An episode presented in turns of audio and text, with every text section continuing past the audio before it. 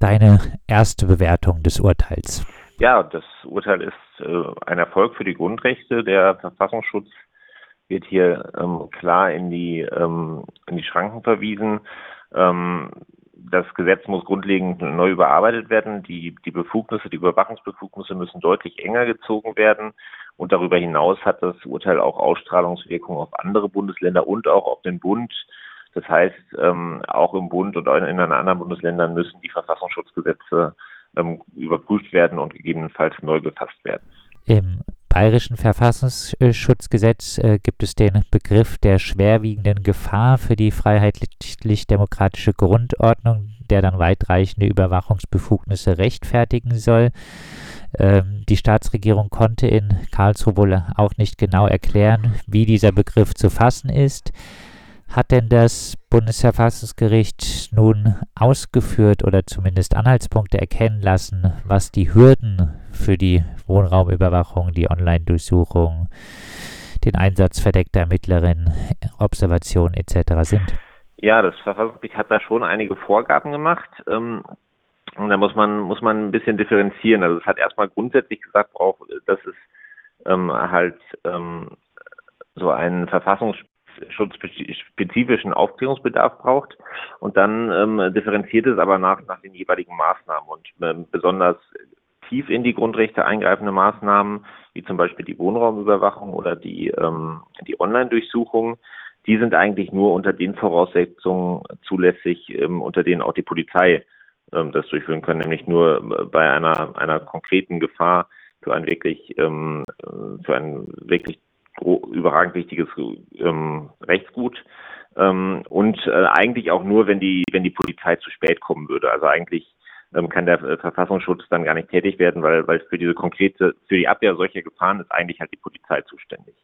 Ähm, und ähm, bei weniger einschneidenden Maßnahmen, ähm, da spricht jetzt das Bundesverfassungsgericht von einer ähm, gesteigerten Beobachtungsbedürftigkeit, ähm, also das äh, sowas wie, wie V-Leute, verdeckte Ermittler, Observationen, ähm, da, da reicht jetzt auch nicht mehr jede jegliche Anhaltspunkt für verfassungsfeindliche Bestrebungen, sondern es braucht schon eine, eine etwas gesteigerte ähm, Beobachtungsbedürftigkeit. Ähm, genau, und ähm, gibt da auch so eine, eine Hand von Kriterien. Das wird sich jetzt in der Praxis zeigen, ähm, wie sich, wie sich das ähm, oder ja, wird sich wahrscheinlich in der Rechtsprechung dann auch zeigen, wie diese Kriterien dann auch angewandt werden. Aber erstmal ist jetzt der Gesetzgeber am Zug, diese Kriterien auch erstmal ins Gesetz zu gießen. Und das werden wir natürlich genau ähm, genau beobachten.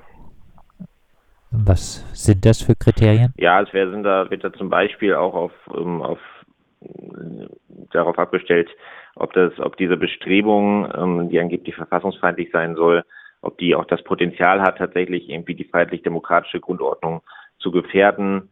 Ähm, werden, wird Gewalt eingesetzt, werden illegale Mittel eingesetzt, das sind so verschiedene Kriterien, die da ähm, genannt werden und ähm, daraus soll dann halt ähm, ähm ja, beurteilt werden, ähm, ob es so eine, so eine gesteigerte Beobachtungsbedürftigkeit gibt. Heißt äh, jetzt auch äh, so etwas wie die Wohnraumüberwachung, das äh, sollte jetzt eigentlich äh, sehr schwer sein und nur noch in Einzelfällen vorkommen. Also die Wohnraumüberwachung und die Online-Durchsuchung als ja die, die schwersten Eingriffe ähm, darf der Verfassungsschutz wirklich nur durchführen, wenn die Polizei das äh, zu spät kommen würde, also wenn die da irgendwie, also gerade irgendwie, ja, also es sind eigentlich schwer, sind Konstellationen sind schwer vorstellbar, wo der Verfassungsschutz das überhaupt machen darf, weil eigentlich die Polizei dafür zuständig ist bei der Wohnraumüberwachung sei das äh, Private bisher nicht ausreichend geschützt. Äh, wird es dann äh, zukünftig private Sphären geben, die tatsächlich komplett vor der Überwachung durch den Verfassungsschutz geschützt sind? Ja, es gibt natürlich noch den, ähm, den Kernbereich Schutz, der absolut geschützt ist, wo, wo wirklich gar nicht drin eingedrungen werden darf, aber das ist auch nur so ein, ja, ähm, das weiß man natürlich nicht. Also es sind also so höchstpersönliche Gespräche mit, mit nächsten Angehörigen. Da darf eigentlich gar nicht ähm, ähm, überwacht werden. Das Problem ist dann natürlich immer, dass, äh, dass ähm, die Überwachung dann erst im konkreten Moment letztendlich abgebrochen wird und dass da oft dann schon ähm, ja, diese, diese höchstpersönlichen Gespräche auch, auch schon wahrgenommen wurden von den Beamten.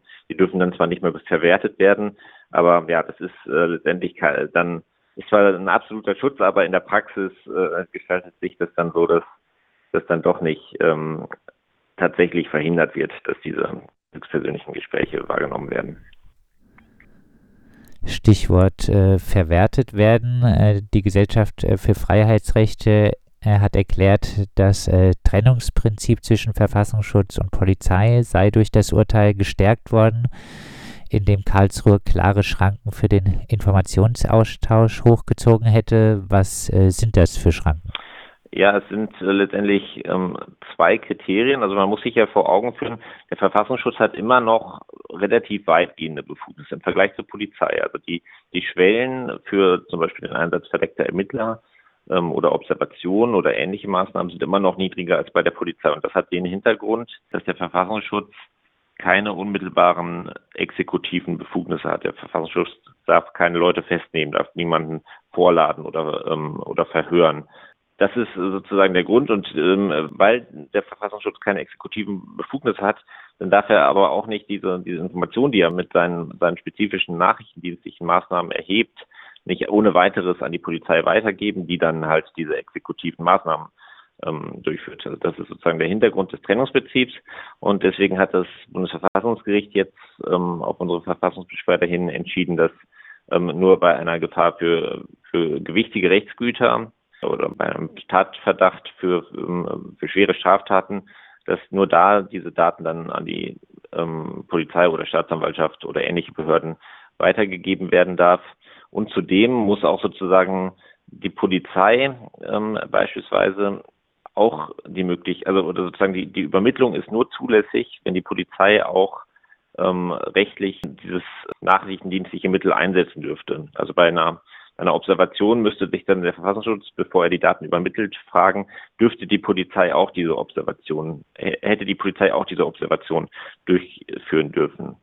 Ähm, genau, und das sind diese beiden Kriterien und das sind so relativ hohe Hürden und damit hoffen wir, dass ähm, oder, oder damit gehen wir davon aus, dass jetzt das Trennungsprinzip ähm, stärker beachtet wird. Eine Frage, die sich äh, von der Überwachung Betroffene manchmal stellen, äh, wie komme ich an Infos ran, welche Daten der Verfassungsschutz von mir erhoben hat. Äh, hat das Bundesverfassungsgericht dem Gesetzgeber hier irgendwelche äh, Vorgaben gemacht in äh, Sachen Auskunftsrechte? Ja, da hat sich das Bundesverfassungsgericht leider ähm, nicht zugeäußert. Wir hatten das auch angeregt, aber das hat das Bundesverfassungsgericht nicht aufgegriffen, sich zum Auskunftsanspruch ähm, zu äußern, weil der auch ähm, in unseren Augen nicht den verfassungsrechtlichen Vorgaben ähm, entspricht. Ähm, es ist halt sehr eng, der, der Auskunftsanspruch. Man muss dann in der Regel auch noch ein, also ein besonderes Interesse darlegen, warum man jetzt eine Auskunft hat. Und das kommt letztendlich einer, einer Selbstdenunziation gleich. Man muss dann irgendwie ausführen, warum man glaubt, man würde vom Verfassungsschutz beobachtet und damit sozusagen preisgeben, warum man selbst wohl offenbar irgendwie verfassungsfeindliche Bestrebungen verfolgt. Ähm, also diese, ähm, dieser Auskunftsanspruch ist ähm, leider halt sehr restriktiv gerechtfertigt. Das Bundesverfassungsgericht hat sich jetzt ähm, nicht dazu geäußert, weil es gesagt hat, man müsste da den, den Gerichtsweg, den fachgerichtlichen Rechtsweg bestreiten, heißt ähm, vor die Verwaltungsgerichte gehen. Abschließend, äh, du hast schon ein bisschen was dazu gesagt, äh, wird sich denn nun tatsächlich an der Überwachungspraxis des Verfassungsschutzes äh, etwas ändern? Oder äh, wird der Verfassungsschutz, äh, in dem Fall der bayerische, einfach etwas besser begründen, warum äh, er gegen Personen wie Kerem Schamberger, die sich Hilfe, Hilfe äh, Kommunist nennen, die besagten Überwachungsmittel einsetzen muss? Ja, das ist eine, eine gute Frage. Ähm, also wir gehen schon davon aus, dass äh, Gesetze, die ähm, enger gefasst sind und vor allem auch, auch eine größere Rechtsklarheit bringen, dann auch in der Praxis dazu führen, dass, dass ähm, weniger überwacht wird. Jetzt bei, bei Kerem Schamberger, da habe ich es auch, auch nach der alten Rechtsfassung nicht verstanden, warum er vom Verfassungsschutz überwacht wird, wie, wie die gesamte VVN-BDA, also die Vereinigung der Verfolgten Naziregimes, ist für mich absolut nicht nachvollziehbar, warum die überhaupt im, im Fokus der, ähm, der, des Nachrichtendienstes sind.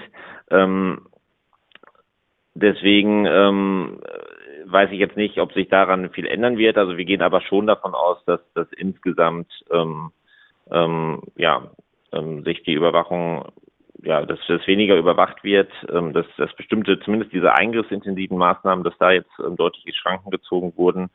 Ähm, und genau, man, was, was letztendlich ja noch weiter erforderlich ist, ist halt eine Stärkung der der Kontrolle, also Stärkung der Betroffenenrechte, wie, der, wie das besagte Auskunftsrecht, dass jeder selbst Recht haben darf, äh, Recht hat, ähm, Auskunft über die eigene Beobachtung zu erlangen. Ähm, aber es geht auch um eine Stärkung der datenschutzrechtlichen Kontrolle, über, um eine Stärkung der parlamentarischen Kontrolle. Ähm, das ist, denke ich, sind weitere Baustellen, an denen wir auch weiter arbeiten werden.